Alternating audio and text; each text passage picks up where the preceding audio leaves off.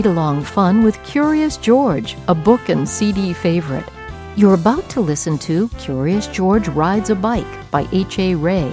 You can follow along with the story and enjoy the pictures.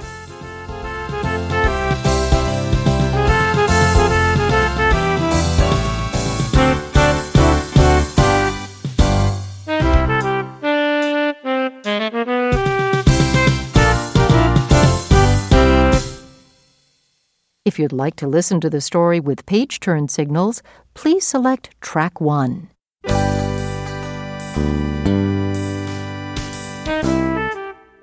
This is George. He lived with his friend, the man with the yellow hat. He was a good little monkey and always very curious. This morning, George was curious the moment he woke up because he knew it was a special day.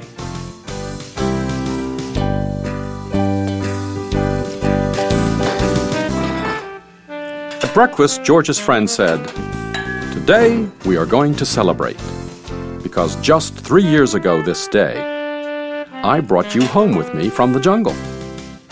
So tonight I'll take you to the animal show.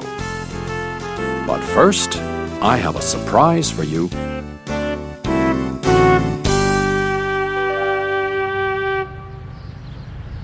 He took George out to the yard where a big box was standing. George was very curious. Out of the box came a bicycle. George was delighted. That's what he had always wanted. He knew how to ride a bicycle, but he had never had one of his own. I must go now, said the man, but I'll be back in time for the show. Be careful with your new bike and keep close to the house while I am gone.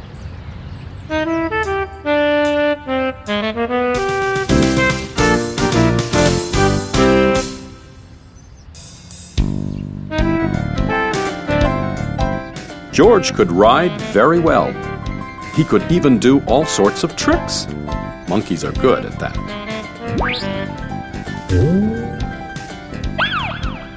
For instance, he could ride this way, with both hands off the handlebar.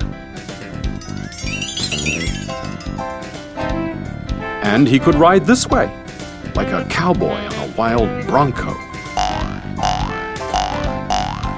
And he could also ride backwards. But after a while, George got tired of doing tricks and went out into the street. The newsboy was just passing by with his bag full of papers. It's a fine bike you have there, he said to George. How would you like to help me deliver the papers?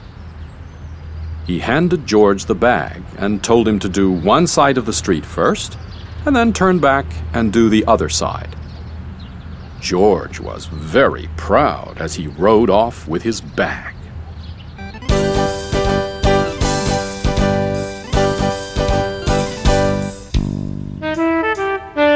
He started to deliver the papers on one side of the street as he had been told.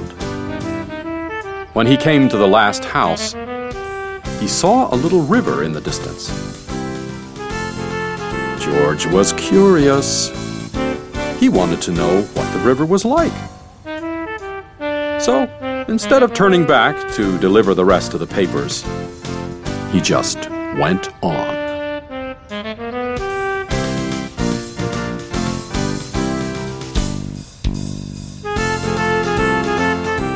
There was a lot to see at the river. A man was fishing from the bridge. A duck family was paddling downstream. And two boys were playing with their boats. George would have liked to stop and look at the boats, but he was afraid the boys might find out that he had not delivered all the papers. So, he rode on. While riding along, George kept thinking of boats all the time. It would be such fun to have a boat. But how could he get one? He thought and thought, and then he had an idea. He got off the bicycle, took a newspaper out of the bag, and began to fold it. First, he folded down the corners like this. Then he folded both edges up, brought the ends together, and flattened it sidewise. Then he turned one corner up, then the other one. Again, brought the ends together and flattened it sidewise. Then, gently, he pulled the ends open, and there was his boat! Now the moment had come to launch the boat. Would it float? It did! So George decided to make some more boats. Finally, he had used up all the papers and had made so many boats that he could not count them. A whole fleet! Watching his fleet sailing down the river, George felt like an admiral. But watching his fleet, he forgot to watch where he was going.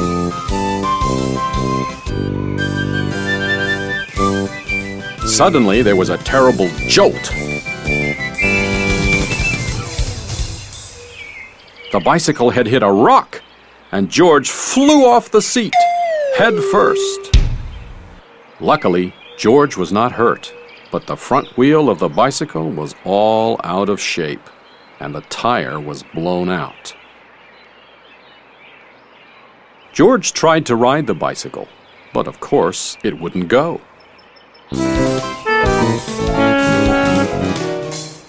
So he started carrying it, but it soon got too heavy.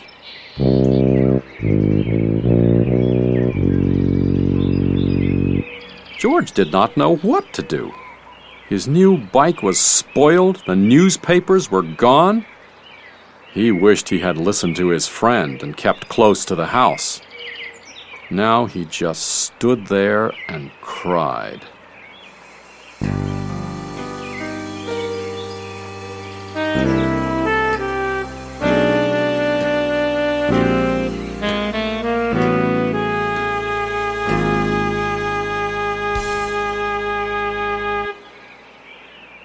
Suddenly, his face brightened. Why, he had forgotten that he could ride on one wheel. He tried it, and it worked. He had hardly started out again when he saw something he had never seen before. Rolling toward him came an enormous tractor with huge trailers behind it. Looking out of the trailers were all sorts of animals. To George, it looked like a zoo on wheels tractor stopped, and two men jumped out. Well, well, said one of the men. A little monkey who can ride a bike bronco fashion. We can use you in our animal show tonight. I am the director of the show, and this is Bob. He can straighten your wheel and fix that flat in no time. And then we'll take you along to the place where the show is going to be. So, the three of them got into the cab and drove off. Maybe you could play a fanfare while you ride your bike in the show, the director said. I have a bugle for you right here, and later on you'll get a green coat and a cap just like Bob's. On the showgrounds, everybody was busy getting things ready for the show. I must do some work now, said the director. Meanwhile, you may have a look around and get acquainted with all the animals. But you must not feed them, especially the ostrich, because he will eat anything and might get very sick afterwards. George was curious. Would the ostrich really eat anything? He wouldn't eat a bugle or would he? George went a little closer to the cage. And before he knew it, the ostrich had snatched the bugle and tried to swallow it. But a bugle is hard to swallow, even for an ostrich. It got stuck in his throat. Funny sounds came out of the bugle as the ostrich was struggling with it, all blue in the face. George was frightened. Fortunately, the men had heard the noise. They came rushing to the cage and got the bugle out of the ostrich's throat just in time.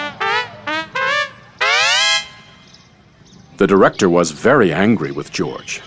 We cannot use little monkeys who don't do as they are told, he said. Of course, you cannot take part in the show now. We will have to send you home.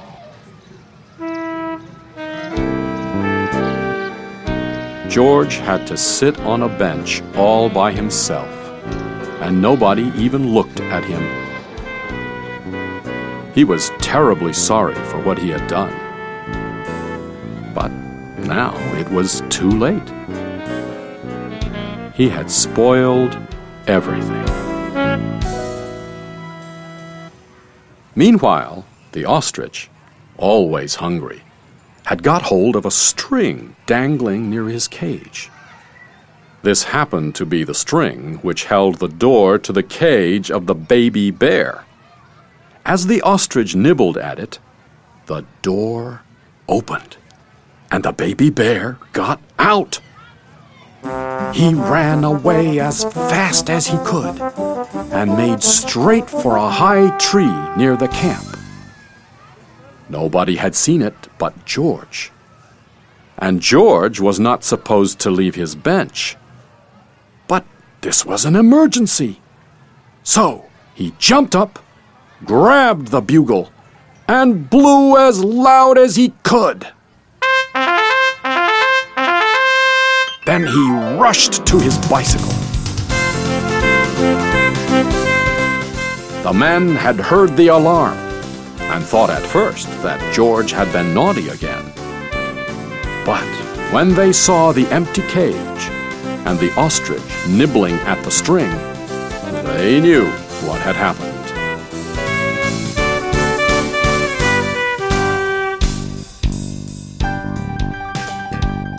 George raced toward the tree, far ahead of the men.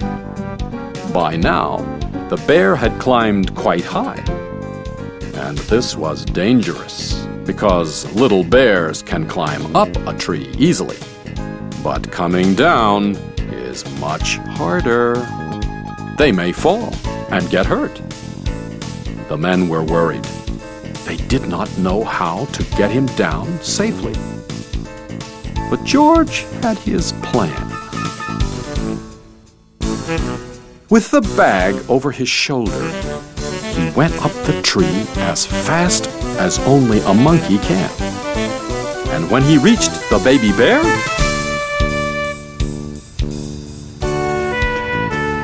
he put him in his bag and carefully let him down so that the men could safely catch him.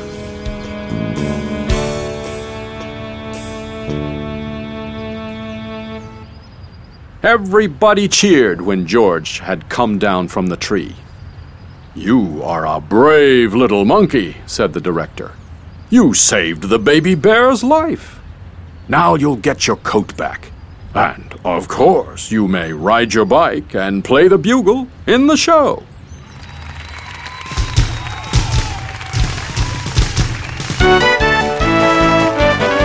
Finally, the show was on.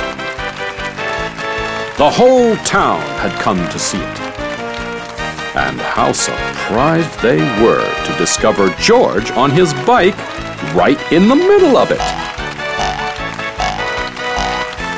The newsboy was there too, and also the man with the yellow hat. Who had been looking for George everywhere and was happy to have found him at last. The newsboy was glad to have his bag again. And the people from the other side of the street, whose papers George had made into boats, were not angry with him anymore. When the time had come for George to say goodbye, the director let him keep the coat and the cap and the bugle. And then George and his friend got into the car and went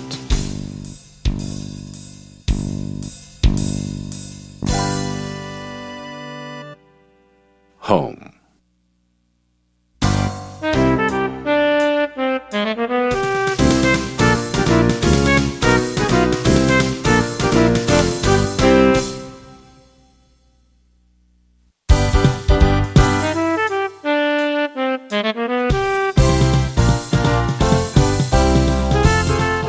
You've been listening to Curious George Rides a Bike by H.A. Rey. This performance was recorded at Soundscape, Boston, Massachusetts, and was produced by Charlesbury Productions. Copyright 1997 by Houghton Mifflin Company. All rights reserved.